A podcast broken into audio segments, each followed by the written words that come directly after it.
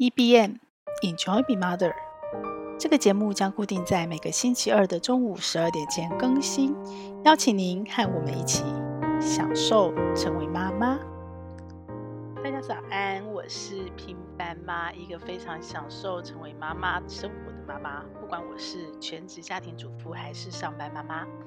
哦，最近我开始了很多很多小型的微习惯哦，包括上一集我有跟大家分享一天一点点的断舍离，这个真的让我觉得很开心哦。那本来就在做，可是现在做得更凶啊，每一天都一点点，不是想到才做，因为我现在的身份是一个在家里工作的全职妈妈，我更容易去呃分享跟控制这样的时段。针对我自己，而不是为了对家人负责，或者是为了平衡我的工作跟家庭。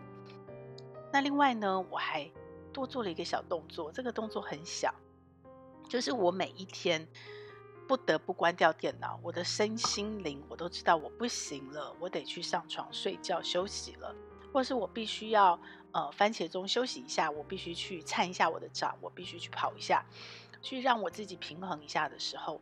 我离开电脑前，我都会对电脑做一个动作，我会很诚心的跟他说谢谢，真的谢谢他，因为这台电脑已经七八年了，呃，七年最少七年了。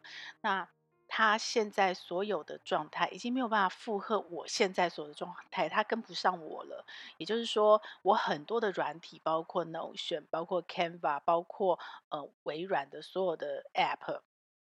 包括原来呃所谓的 Mac 里面的相关的软体，还有呃很多的网络视讯会议，全部都是云端，全部都是云端。它不只吃网络，它其实很吃电脑运算，然后它都是 always 即时即时都在更新的。所以其实他已经受不了了，在我的心里，他就是一个很老很老，但陪伴我很久，对我很重要的好朋友。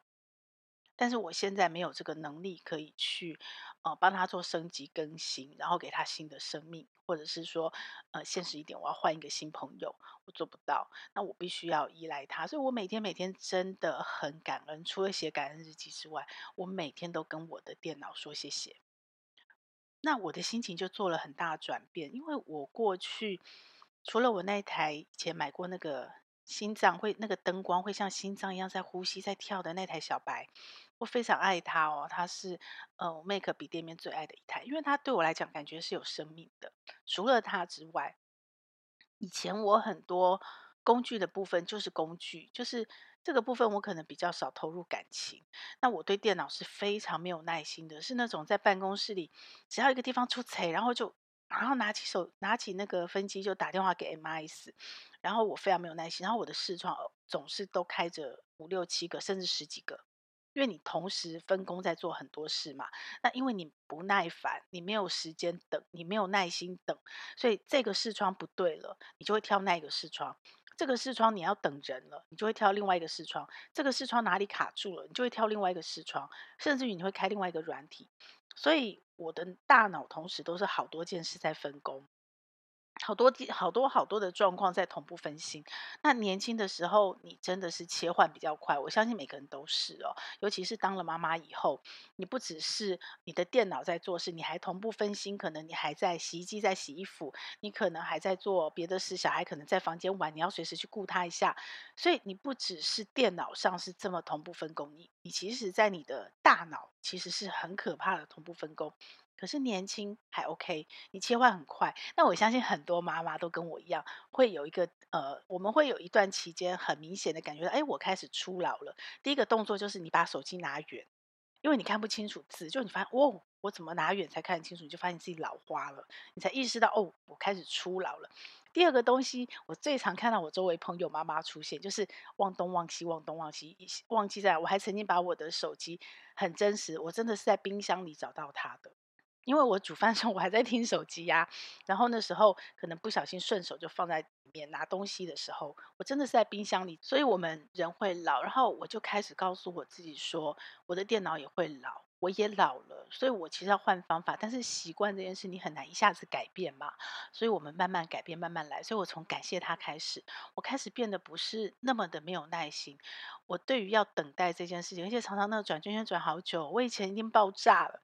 我现在换了一个方法，我不只感谢，因为我的心念变了，我的心一转，我的行动就跟着变了，所以我就做了一件事情。那我怎么样让让我在等待的时候，不只是有耐心的等，我不生气了，我还能够很享受呢？这算是我另外我的电脑送给我的，老天送给我多捡到的一段意外时光。好，我就开始追剧。以前我是一口气，因为没有时间，我一口气追剧，我没办法享受那种，呃，很多朋友一天一天追一点的那样。那现在呢，呃，另外一种状况，我就是一部剧追好久，就是零碎时间，就是它可能被当背景音、背景画面，或者是说我在我这种电脑等待期的时候，片段片段我就去，因为有一。个那个平板放在旁边，我就放我电脑前。一旦我电脑不行了，它不是网络的问题，是电脑消化不了，我就开始在平板，我就按 play，我就追剧。这样我也追了一些剧，所以自己帮自己找乐子。只要你的心念是想要解决问题，你就一定会找到办法解决问题。只要你是想要快乐的去做这件事情，你就一定可以快乐的去做这件事情。其实真的是在你的心念转。好，那我最近我发现什么？我昨天的脸书我就写了一则 po 文哦。那则 po 文的内容是写说，呃，我最近追了一部新剧，很多我知道很多人在追，因为它是台湾的热门剧，叫《非常律师》，《非常律师禹英语》。很好看，非常好看。我从里面得到很多的体悟哦。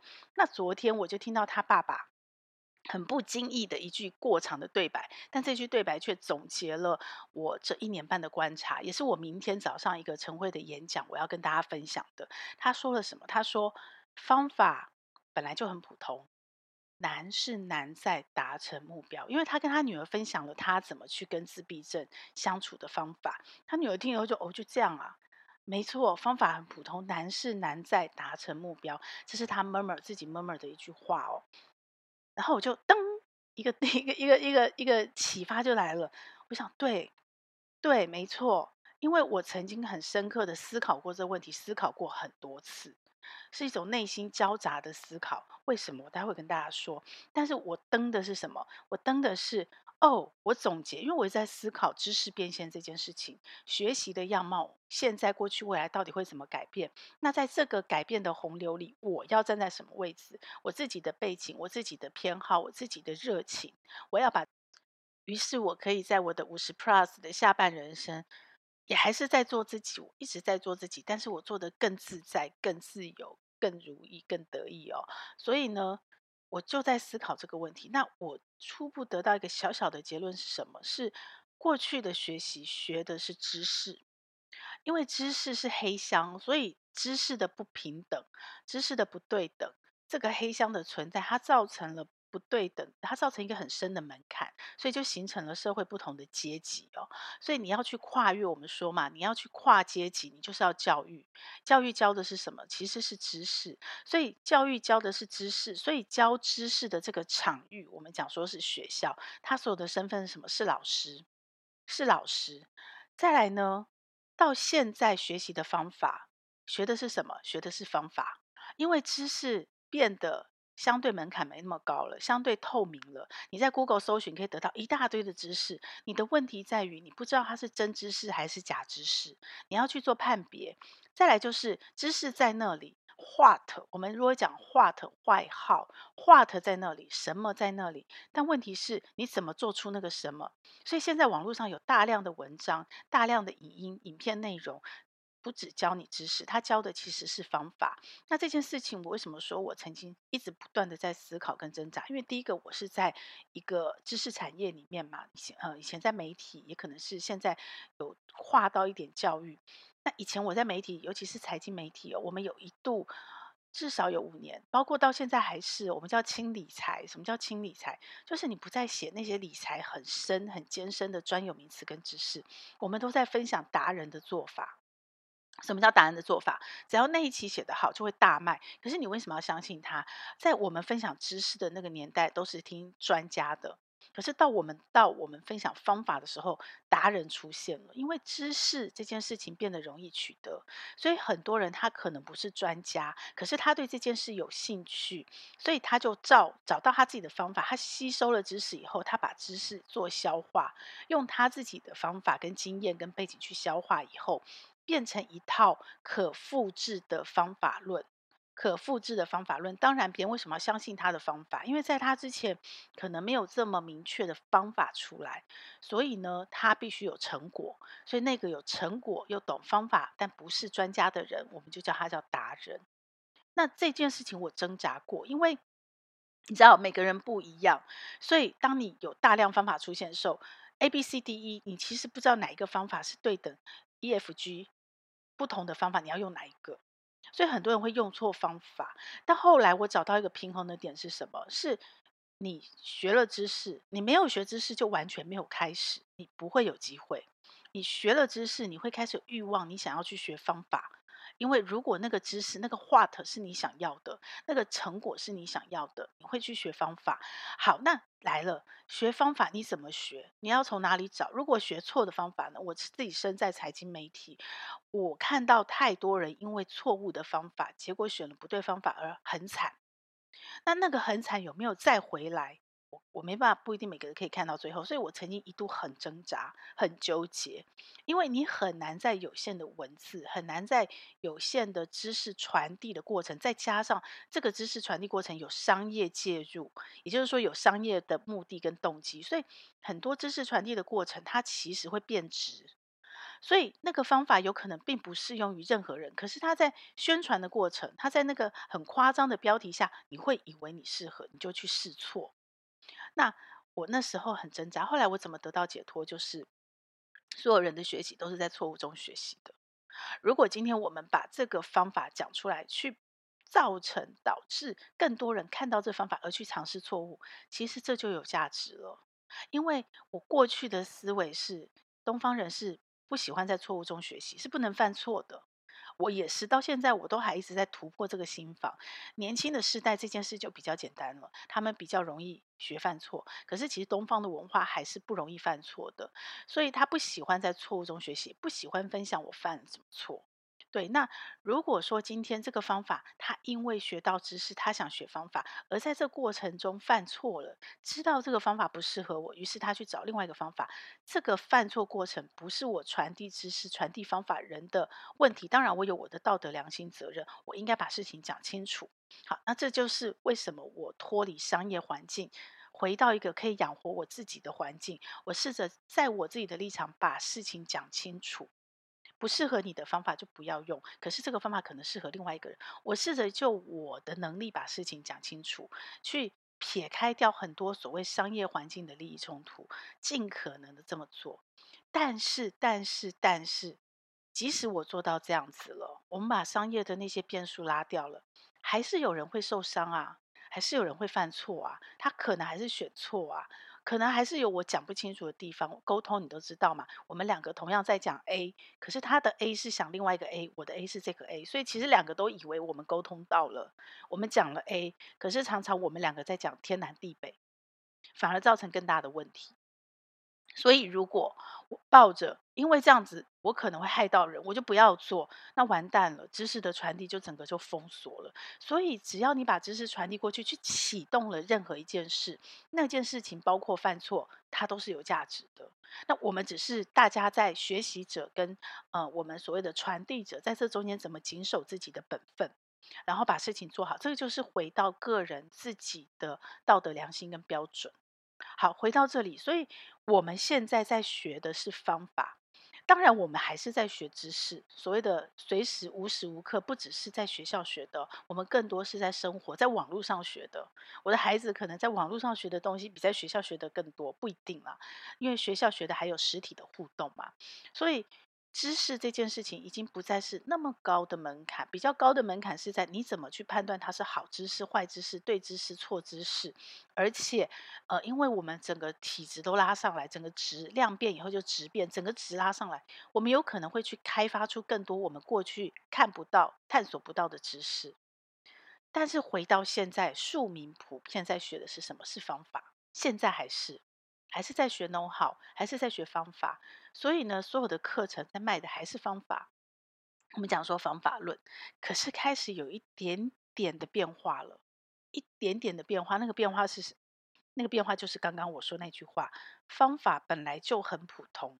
我们说大道至简嘛，知难行易，知易行难。知易行难是几千年的古人的智慧。知易行难，行为什么难？难是难在哪？难是难在达成目标。所以过去同样教知识、教方法，除了老师，除了我，我所谓教方法，我觉得我比较把它定义为教授。什么叫教授呢？大学的教授跟国中小学老师不太一样，是我不只教知识，国中小学老师可能多一点点保姆的身份，就是我照顾你，我照顾你，但是基本上只限你在我的视线范围内，我照顾你。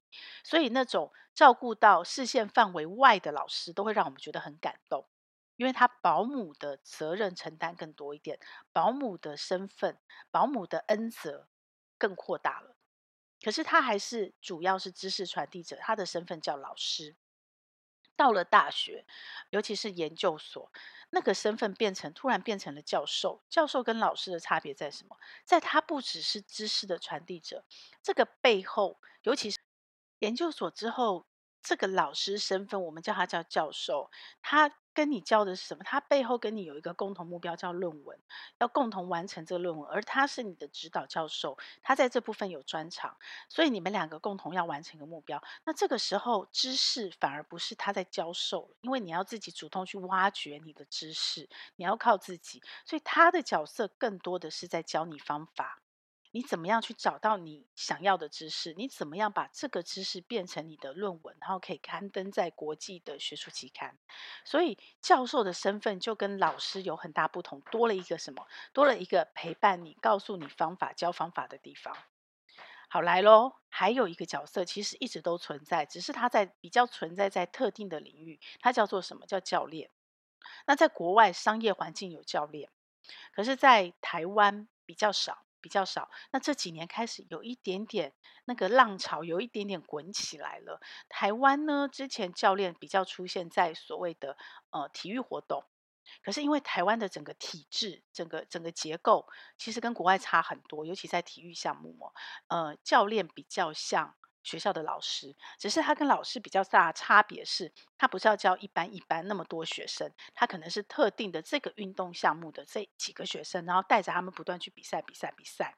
那他不一定有像国外的教练这么全面性的陪伴跟照顾，啊，比较没有办法说台湾的经济环境支撑不起一个教练，他同时身具身具什么？身具保姆的身份。他要照顾他的比赛选手，他也同时身具老师的身份，他要去传递给他的选手所有关于这件事情的知识。他还是教授的身份，因为他跟他有共同的目标，就是比赛要得奖得金牌，所以这个教练必须把他自己过去的经验、专业，还有他对这个比赛的了解，他在这个比赛里面其他的。竞争选手、竞争的对手，他们的路数、招式、背景的了解，透过方法陪伴在参赛者的旁边，然后跟着他，不管是教练平常的练习、看录影带，我们看了很多很多的电影、电视都在演这个嘛，哈，他怎么陪伴他？还有最后一个，他还是他的心理咨商师。这大概在保姆的身份，但是保姆照顾身体多一点，心理部分的鼓励、陪伴。还有，呃，怎么去让他犯错以后不会挫折，让他跌倒之后可以从原地站起来？哇哦，这真的是高难度的。所以高绩效教练在国外，其实商业的环境是很多这样教练角色存在，在台湾几乎没有。连我们做金融产品，我们想要有那个财务顾问、理财顾问，我不要从商品的手续费得利，我是直接卖给你我。金融的专业陪伴你，像教练一样，你的目标就是你自己可以财务自由，然后我陪伴你找到你的方法，都很难生存。我不能啊，没不是没有有，可是很难生存。未来会不会改变？我不知道，但我知道很多人在努力。因为当你撇开了商业利益背后，当你教练本身的薪酬奖励不是跟所谓的卖商品挂钩的时候。它相对比较容易有客观中立的建议给你，而且是真的适合你的，而且它是真心的陪伴你的。就像媒体，当我的收入都来自于订阅发行的时候，我比较容易相相对的去撇开商业利益的冲突，给你比较完整跟清楚的内容。所谓的知识传递，可是，一旦我的收入模式是广告收入的时候，这就是我过去二三十年，甚至可能更长的时间，媒体自从它的收入模式、获利模式开始有了广告收入，不只是发行订阅收入的时候，它就不能畅所欲言了。因为背后都会被广告主钳制，你如果说了对广告主不利的事情，有可能你的广告就掉了。但是当然现在好一点，因为选择太多了，媒体可以选择的广告主太多，广告主可以选择的媒体也太多了。可是不管怎么样，总是有那个框框框在那里。有一个压力在那里，所以脱离体制有一部分其实是脱离这个。但是你脱离了这个商业环境，同样的，你得去创造自己的商业环境。如果你的商业模式就算是自己做，你还是回到了广告商业置入的那个状况下、那个情境下，而且这个广告商业置入是关乎你的生存，你是没得选择的，那是一模一样的。你脱离体制跟不脱离体制都是一样的。好，那拉回来哦。所以我看到的未来是什么？我看到的未来学习就是会有，这不会是一步到位。这一定是一一个过程，慢慢慢慢的，先从量变开始，这样的比例占比越来越高，高到一个程度，可能百分之五十以上。这个教练的角色越来越多，而且这个越来越多不是只有在做运动项目、比赛项目的培训哦，它还包括了商业环境，包括了孩子所有的学习环境。孩子的才艺班老师不只是钢琴老师，他还是他的音乐教练。孩子的画画老师不只是画画老师，他还是他的美感教练。孩子的呃学校学学科的老师不只是一个学士的老师，然后学基础知识常识的老师，呃，带他怎么去考分数，他还是他的总体学习教练。哇，大家想象一下，跟着我有，其实我很兴奋哎，大家跟着我去想象一下这个场景，这个画面。每一个人，你可能都有不同的专长，在不同的行业、不同的职业，同时你的身上全部都有着教练的身份。如果你的思维，如果你的学习方式，如果你在建构你自己知识系统的过程，你不只是把这件事学会而已，你不只是把这个知识学到而已，你不只是找出方法自己把它做出来而已，最终最终你还很大方无私的。愿意把这个方法分享给更多人，而且分享你不只是分享出去而已，你还在分享的过程认识了你的知交，认识了跟你共学的伙伴，不管他比你年轻，年纪比你大，你们在这个交交汇激荡的过程中，激出很多让你很兴奋的火花。这个火花是不只是在分享层面，而是一个深刻的陪伴，陪伴的层面。那你想想看，这个世界是不是每一个职人都可能是教练？所以我曾经写过一个一篇文，我我已经忘记那篇文章我没有把它写出来。大概在因为这个问题，我真的一直持续在思考，已经思考很久了。应该如果没记错，可能两三年前吧。我曾经有一篇标题：这个世界会变成人人都可以当老师。当时我还没有想的那么透彻，所以我。在那个所处的环境当下，我还是在当老师的传递知识的这个角度。可是呢，现在我想象的是，任何人都可以是教练，甚至于我妈妈可不可以是教练？当然可以呀。父母是要有多大的专业在里面呢？可是大家都忽略了这个专业，为什么？因为如果这个专业可以赚钱。它的价值可以定被价格定义，它就变成一个市场可以交易的专业，所以呢，它会有教练的空间存在。可是呢，父母这件事是你没得选的。它的价值无法对应成价格，而且就算你能够用商业的环境找到每一个专业的对应，把它总包。我做过这件事，很有趣。妈妈到底做了多少事？保姆啊，打扫啊，清洁啊，心理咨商师啊，家教啊，其实每一个服务选项都有商业对应的环境，你都可以算得出来多少钱，你就可以算出，哇哦，妈妈这个工作其实价值要对应成价格，可以是多少钱？但是。但是我们不会付妈妈钱嘛，这是无价的，所以呢，他就没有了这个被教练的环境。可是你想想哦，每一个妈妈面对每一个不同的孩子，我们说教教养课，他其实都不一样啊。他更需要的，他不只是知识，不只是方法，他更需要的其实是教练的专业陪伴。有经验走过来的背景类似的个性类似的，最主要是价值观类似的。不是每一个名师，每一个教养名师都适合你，不是每一个老师的方法都适合你。谁适合你？跟你价值观类似、背景相似，会更容易共鸣。他的重点是陪伴你去找到，找到什么？找到你自己的方法，然后去。建立你自己的知识系统，然后去达成你自己的目标。这让我想起了我这几天跟小女儿互动哦，就是你知道青少女，其实我一直都是有意识的在自学，所以小时候我其实一直都是属于那有一派妈妈是，呃，让孩子承受自然的处罚，就是我不会处罚他，最多最多就罚站，可是我几乎没有。然后我会我会念啊，我还是忍不住会念，但是。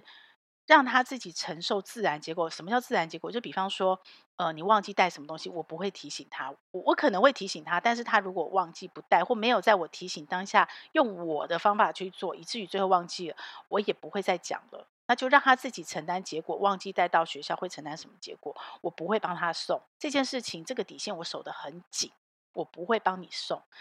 但也只到这里啊，而且我中间过程中最痛苦，随着孩子长大。尤其青春期开始会有语言上比较比较不是像小时候那么那么乖那么那么顺，会有脏话会有白眼出现的时候，哇，那个情绪其实是跌宕起伏的，我还是会生气。我做的不好的事就是那个底线我守得很紧，然后我也是会让孩子负责妈妈。可是我做的不好的是，我中间会有情绪的波动，我没办法控制我自己，我会生气。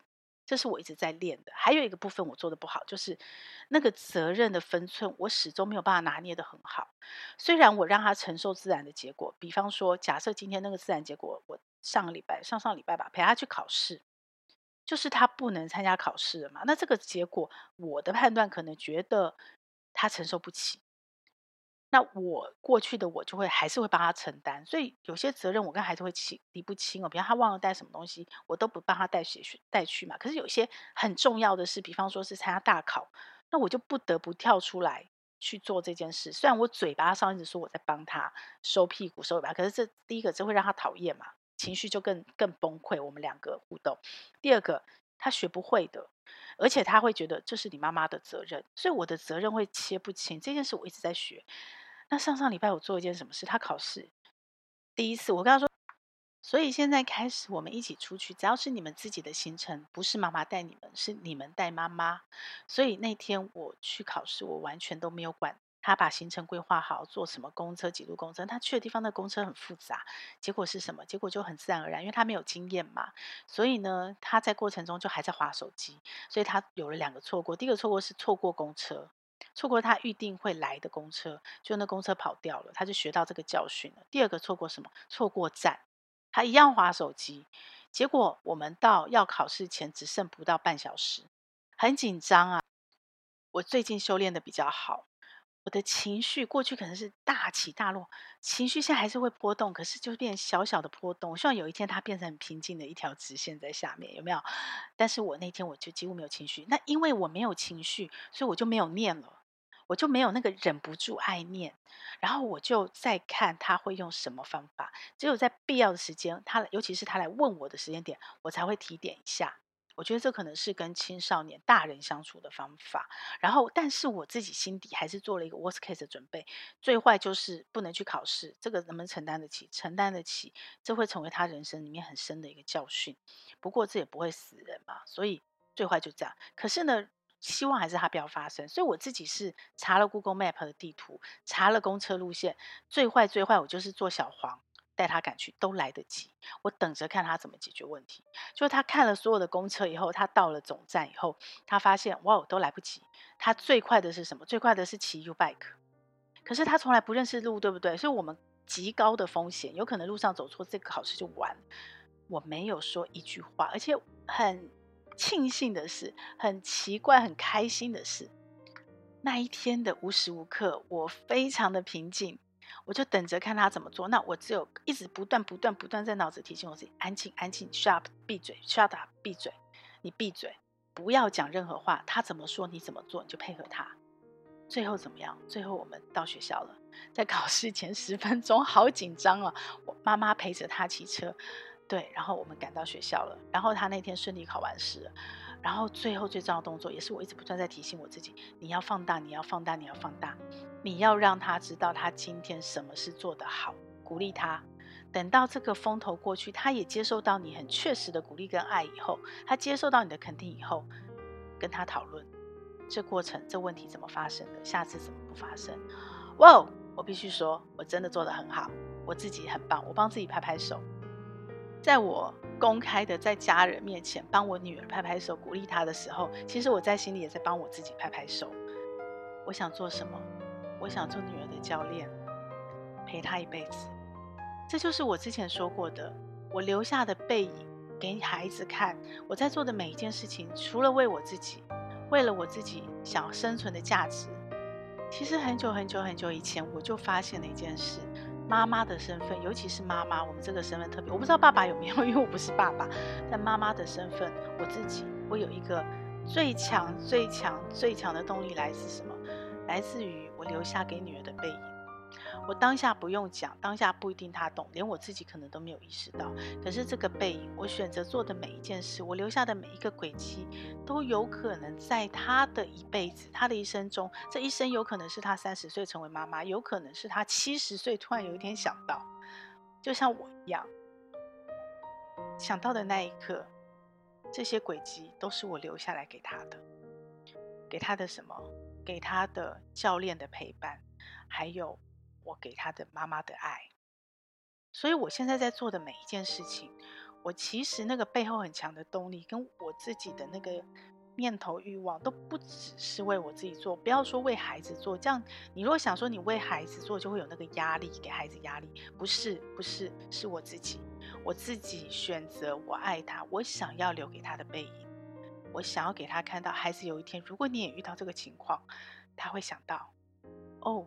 妈妈是这样做的，不管那个陪伴在当下，或在很久很久的将来，期待更多的妈妈跟我一样，享受成为妈妈，享受成为孩子的一辈子的教练。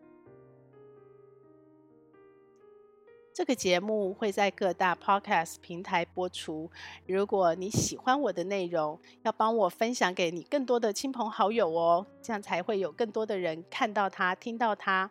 然后也请你帮我在 Apple Podcast 留下你的留言，以及帮我按下五星好评，这样我才能在排行榜上被看到，被更多人听到。谢谢你，希望我们一起来享受成为妈妈，享受快乐，也享受痛苦。让我们一起来享受成为妈妈。